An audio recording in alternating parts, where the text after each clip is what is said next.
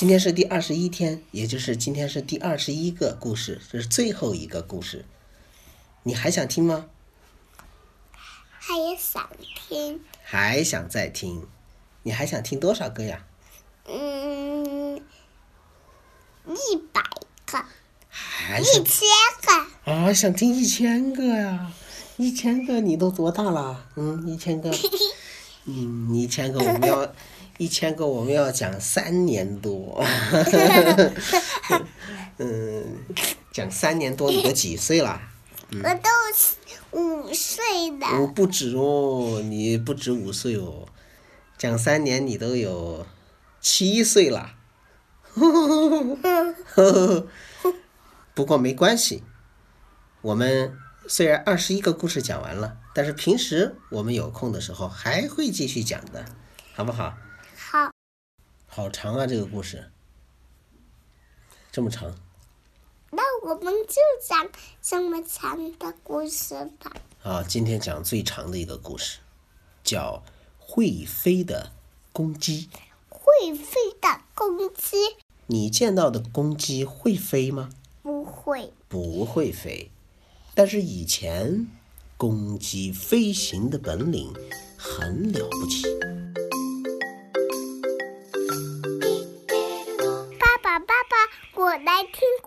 事了。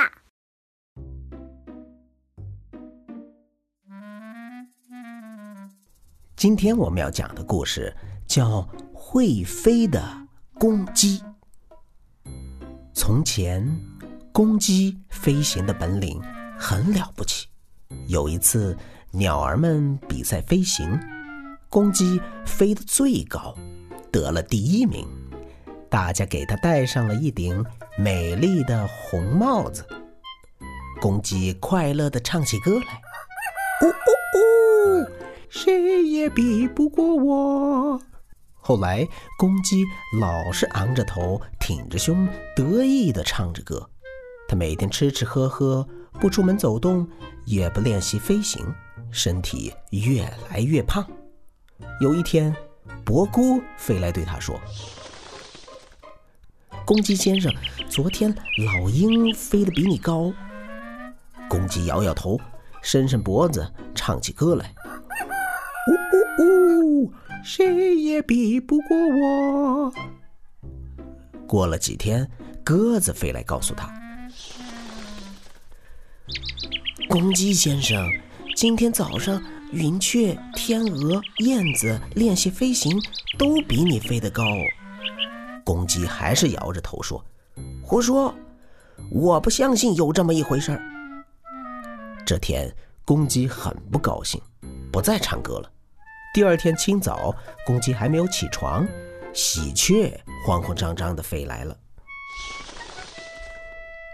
喜鹊说：“哎呦，你还在睡觉呢？昨天黄昏，连乌鸦也飞得比你高。”什么？公鸡大吃一惊，问：“是真的吗？”因为公鸡最最看不起乌鸦。喜鹊说：“我亲眼看见的，不骗你。”公鸡听了有点生气，说：“哼，我来飞行一次，表演给大家看看。”喜鹊马上把这消息传开了。那天早上，天还没有亮，草地上噗噗响，鸟儿们都飞来了，连住在北方的大雁，住在南方的孔雀，住在沙漠里的鸵鸟，住在海洋边的海鸥，都赶来看公鸡表演。太阳升得老高老高，还不见公鸡的影子。直到将近中午的时候，公鸡才慢慢地走到草地上来。喜鹊立刻对大家说：“请大家静一静啊，我们的公鸡先生来了。”草地上马上静了下来。公鸡昂着头，挺着胸，跨着大步，神气地走着。鸟儿们热烈地拍手，公鸡只点了点头。一会儿，表演开始了，千百双眼睛都看着公鸡，大家屏住呼吸，等着看公鸡的精彩表演。呜呜呜！公鸡忍不住快乐的啼鸣，拍拍大翅膀，张开来要飞。可是它飞不到三尺高就落了下来。它的身体变得这样胖，这样重，连公鸡自己也吃惊了。鸟儿们以为公鸡还在做准备动作，大家一声不响。公鸡这才放了心。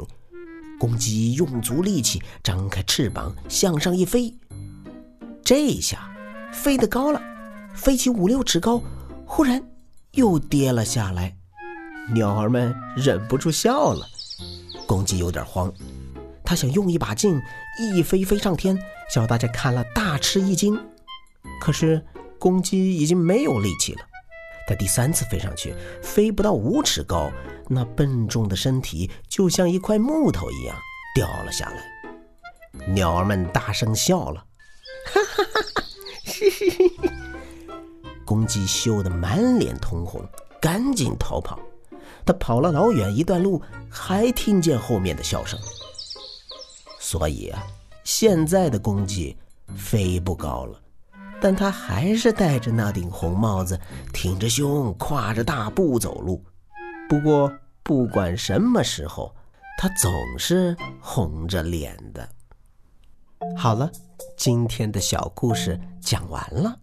如果你还不会讲这个故事的话，就再听一遍吧。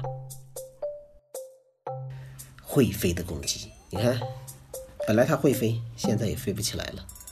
所以偷懒好不好啊？该不该偷懒？不能偷懒啊！我们的学习也是这样，我们学的。英语是不是要复习？嗯，每天都要学习，对不对？如果不学习的话，就退步了，就会像这只公鸡一样。本来你还会说一些东西，慢慢的你就不会说了，是吧？嗯，哎，所以说，即便我们二十一个故事讲完了，我们还会不会继续讲故事啊？还要，还要继续讲故事。小朋友们，谢谢你们和我一起听故事。大家再见喽！大家再见喽！